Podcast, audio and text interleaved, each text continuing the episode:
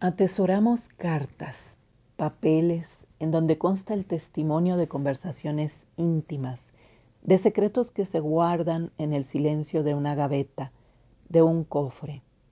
En las misivas, las confesiones se convierten en recuerdos, en memorias de lo que pasó. Uno aquilata esas palabras que la tinta preserva para que alguien un día vuelva a leerlas y rescate del tiempo lo vivido. Con la tecnología que hoy disfrutamos, se ha perdido el encanto, la bella parsimonia de esperar el arribo del cartero, con noticias que venían a trote lento desde un lugar lejano. Falta el intermezzo, el interludio que nos hace sentir la emoción de lo que está por venir y aún no llega. Guardo la correspondencia que mis padres se enviaron durante su noviazgo. La historia de ellos es curiosa porque se casaron a los ocho días de conocerse.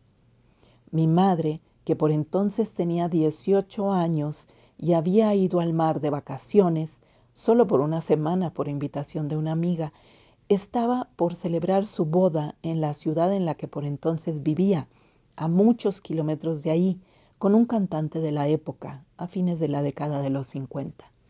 Mi padre vivía en ese puerto a donde mi madre fue con su amiga.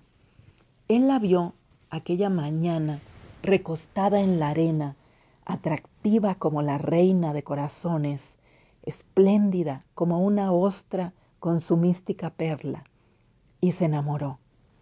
El flechazo fue mutuo.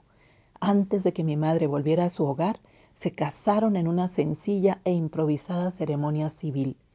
Mi madre regresó para romper su compromiso con el novio cantante, pero no se atrevió a contar nada a sus padres acerca del intempestivo casamiento, porque en aquella época la celebración de un matrimonio en secreto y a la velocidad de la luz era simplemente un disparate.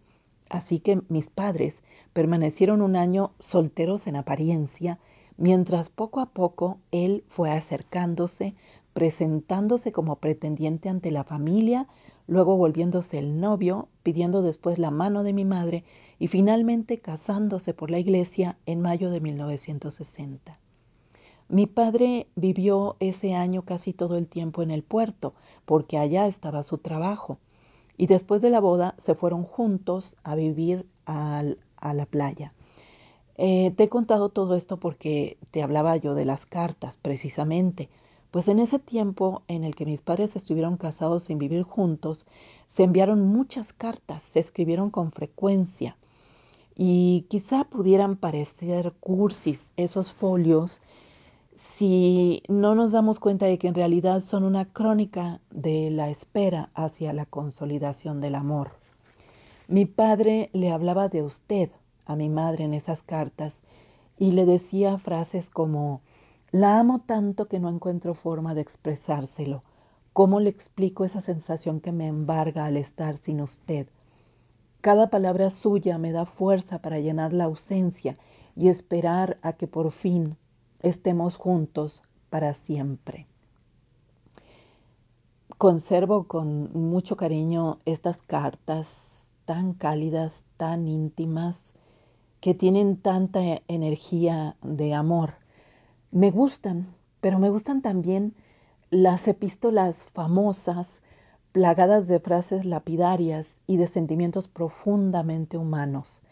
Las cartas de Rilke al joven poeta, las de Vincent Van Gogh a su hermano Theo, em, sobre todo las cartas apasionadas, eh, las de amores intensos, como el que descubrimos en la correspondencia entre Anaïs Nin y Henry Miller, o mm, las cartas de Kafka a Milena, eh, las de José Clemente Orozco a Margarita, em, ese amor mm, que traslucen las cartas de Antonieta Rivas Mercado, eh, ¿qué tal aquella misiva de Juan Rulfo a Clara Paricio donde le dice, y la vida se llena con tu nombre, clara, claridad esclarecida? Hay cartas dolorosas, heroicas, tímidas, estruendosas, ríspidas, apacibles, remilgosas, aduladoras, mustias. Las hay también divertidas. Lo que más amo de una carta es la naturalidad, el abrir el dique de las emociones para dejarlas salir sin disfraces. Frida le escribe a Diego, Señor mío, don Diego, tú piensas que me encabroné por lo de Cristina, pero oye de confesarte que no fue por ella, fue por ti y por mí. Primero por mí, porque nunca he podido entender qué buscabas, qué buscas, qué te dan y qué te dieron ellas que yo no te di.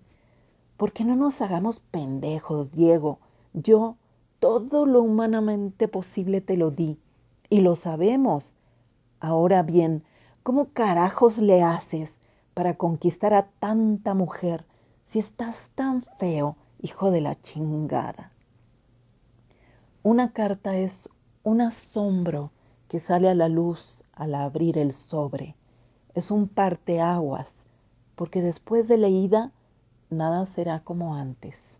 Una carta revive o mata, nutre o quema, pero es al fin una saeta y un ave con cien mil alas.